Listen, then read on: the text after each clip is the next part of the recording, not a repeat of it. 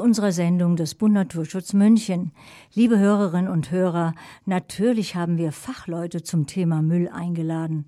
Ein ausgewiesener Experte und gefragter Gesprächspartner ist Helmut Schmidt, gebürtiger Heidelberger Bauingenieur, kam nach München und begann hier im Planungsreferat der Stadt München. Er entwarf die erste Fahrradroute Ostbahnhof nach Sola-Linden, ebenso wie das Verkehrsberuhigungskonzept für Altschwabing.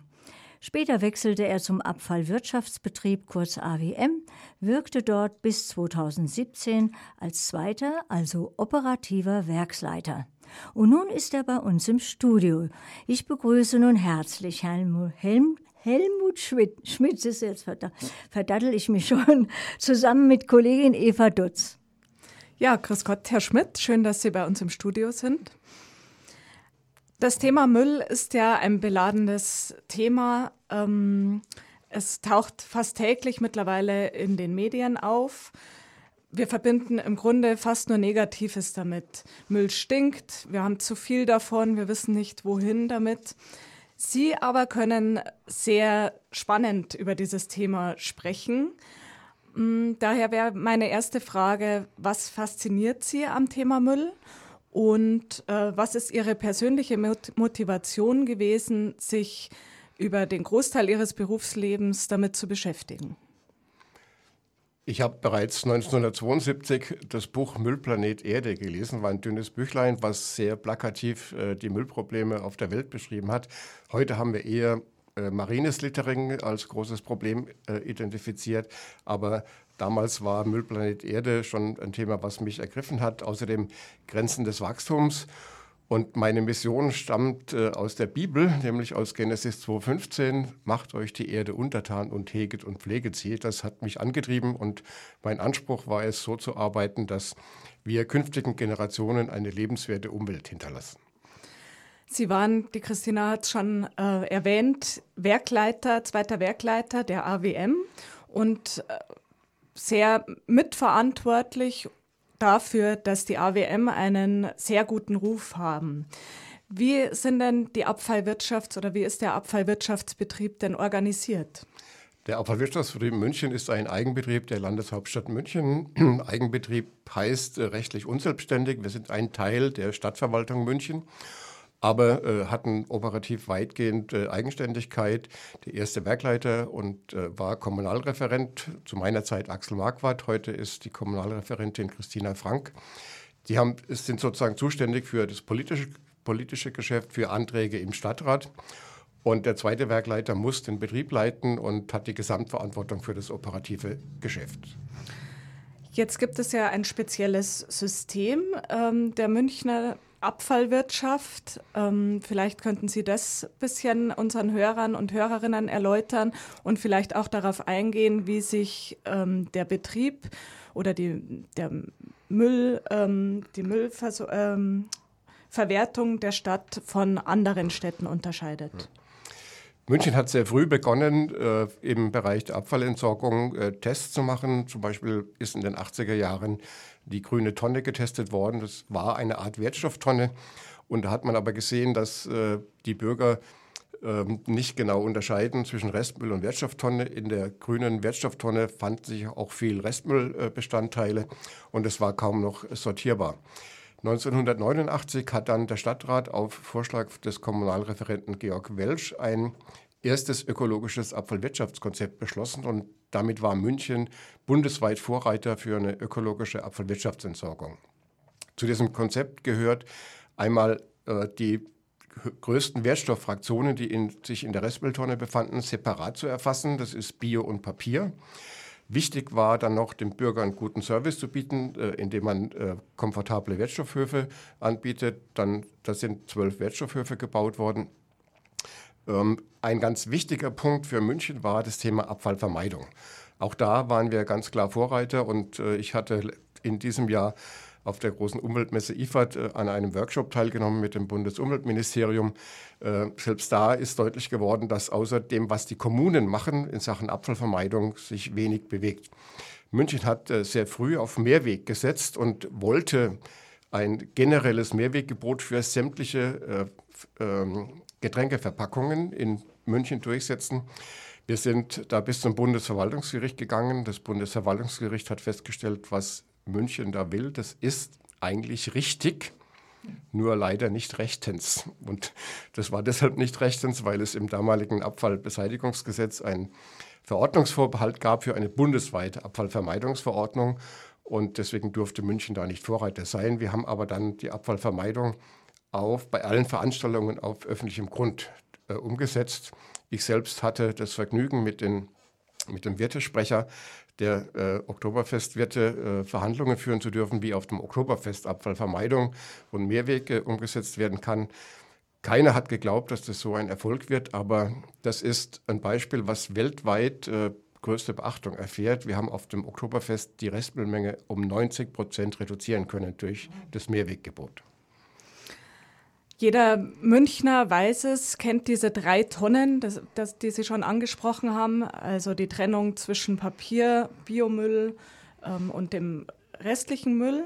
Warum gibt es denn keine vierte Tonne, die gelbe Tonne? Also ich komme aus Landshut, da gibt es einen gelben Sack. Warum gibt es den in München nicht?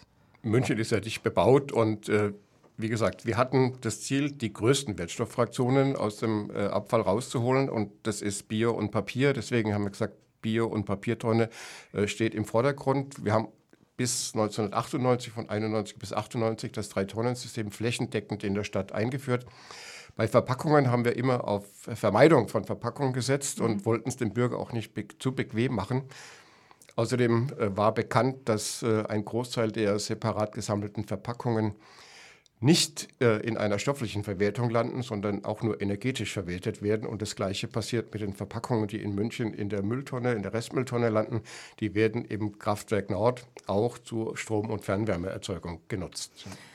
Wie viel Müll produziert denn jeder Einwohner Münchens? Es sind knapp 400 Kilo mit äh, überraschenderweise sinkender Tendenz, obwohl man mit steigendem äh, Wirtschaftswohlstand, mit steigendem äh, Wachstum und mit Zunahme von Single-Haushalten eigentlich annehmen müsste, dass die Müllmenge steigt. Aber überraschenderweise ist sie konstant und da die Einwohnerzahl wächst, äh, äh ist die spezifische Abfallmenge sinkend. Es sind rund knapp 400 Kilo. Die Hälfte davon sind äh, Wertstoffe äh, und die andere Hälfte äh, Restmüll. Wir haben rund knapp 200 Kilo Restmüll pro Bürger im Jahr, 70 Kilo Papier, 30 äh, Kilo Bioabfall. An den Wertstoffhöfen werden 80 äh, Kilo pro Einwohner und Jahr angeliefert, die auch zu 90 Prozent ins Recycling gehen. Und dann über Glas, äh, Kunststoffcontainer und über die Alttextilcontainer gehen nochmal rund 20 Kilo pro Einwohner ins Recycling. Sie sind ja ein Freund klarer Worte. Wenn man im Internet ähm, nach Ihnen googelt, dann fallen einem sehr schöne Zitate auf auch zum Thema Recycling, das Sie ja durchaus kritisch betrachten. Also ähm, ein Zitat habe ich gelesen, Recycling, der Bürger wird im großen Stil verscheißert. Das war eine Überschrift in der AZ vor zwei Jahren. Hm, vieles geht am eigentlichen Problem vorbei. Was geht denn an dem eigentlichen Problem vorbei, wenn es ums Thema Recycling geht? Also für viele, gerade auch Vertreter von äh, Umweltverbänden, hat man das Gefühl, ist Recycling ein Geschenk Gottes und Müllverbrennung ein Werk des Teufels. Ja. Ähm, Recycling hat aber äh, verschiedene Grenzen. Es gibt zum einen technische Grenzen, es gibt wirtschaftliche Grenzen, also Recycling muss technisch möglich sein, es muss wirtschaftlich vertretbar sein. Durch Recycling dürfen aber keine Schadstoffe im Kreislauf geführt werden. Gerade gestern kam eine Studie vom BUND heraus, die aufzeigt, äh, wie über Recycling von äh, Kunststoffteilen äh, aus Elektroaltgeräten äh, bromierte äh, Flammschutzmittel in den Recyclingkreislauf gelangen, in Kinderspielzeug, in äh, alle möglichen Waren. Genau das darf nicht passieren, das habe ich immer wieder gesagt. Also unter keinen Umständen darf über Recycling äh, dürfen Schadstoffe und Giftstoffe im Kreislauf geführt werden. Und am Ende des Recyclingprozesses muss ein Produkt stehen, was auch vom Markt nachgefragt wird. Und äh, das ist leider bisher in der Verpackungsverordnung äh, und bei der ganzen Recycling-Diskussion zu kurz gekommen.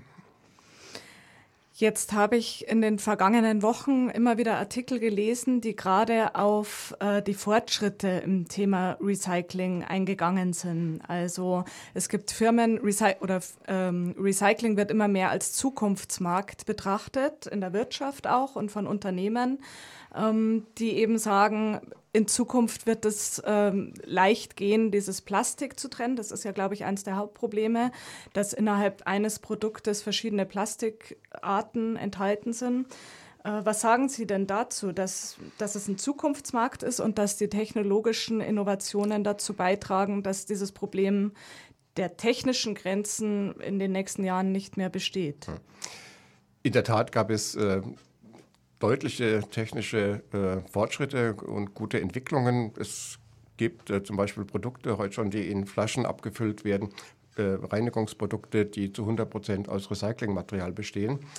Aber äh, PET-Recycling, was eigentlich ganz gut funktioniert, äh, führt oftmals dazu, dass äh, die PET-Pellets dann in äh, Textil, äh, äh Textilien weiterverarbeitet werden und eben nicht äh, zu äh, Flaschen. Außerdem gibt es da Lebensmittelvorschriften. es dürfen neue, es dürfen Lebensmittel nicht mit Recyclingprodukten in Verbindung gebracht werden, weil eben über das Recycling nicht sichergestellt ist, dass die Produkte Lebensmittel echt und so sauber sind, dass sie unproblematisch werden. Jetzt haben wir leider nur noch kurz Zeit. Ähm, daher meine letzte Frage an Sie.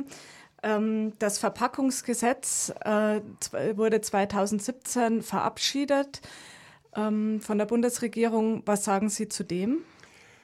Ja, das Verpackungsgesetz äh, äh entspricht sozusagen der achten Novelle der Verpackungsverordnung. Die, die Verpackungsverordnung ist 1991 erstmals erlassen worden, siebenmal novelliert. Es ist jetzt ein Gesetz daraus geworden, weil eine neue zentrale Stelle eingerichtet worden ist, die enorm viel Geld kostet. Ja. Ähm, scheinbar, und die, die Politik, die für das Gesetz gestimmt hat, äh, die Politiker, die sagen, ja, wir haben doch die Recyclingquote von 36 auf 63 Prozent angehoben. Die Lizenzabgaben für Verpackungen können jetzt in Abhängigkeit von der Recyclingfähigkeit der Produkte gestaltet werden. Aber solange äh, die Recyclingquote über Inputquote äh, definiert ist, also das, was in Sortieranlagen reingeht und nicht, was dann letztendlich rauskommt als Sekundärrohstoff. Äh, solange ist das, äh, die Quote auch absolut nichtssagend und äh, deswegen äh, waren wir da strikt dagegen. Im Übrigen unternimmt das Gesetz nichts gegen die Verpackungsflut, gegen die Zunahme der Verpackungen und zur Stabilisierung oder Steigerung der Mehrwegquote. Die Verpackungen haben in den letzten 15 Jahren um 30 Prozent zugenommen. Die, die Mehrwegquote ist um 30 Prozent gesunken und das sind Entwicklungen, die man so einfach nicht äh, äh, passieren lassen darf. Aber dagegen unternimmt das Gesetz nichts und deswegen haben wir das auch heftig kritisiert.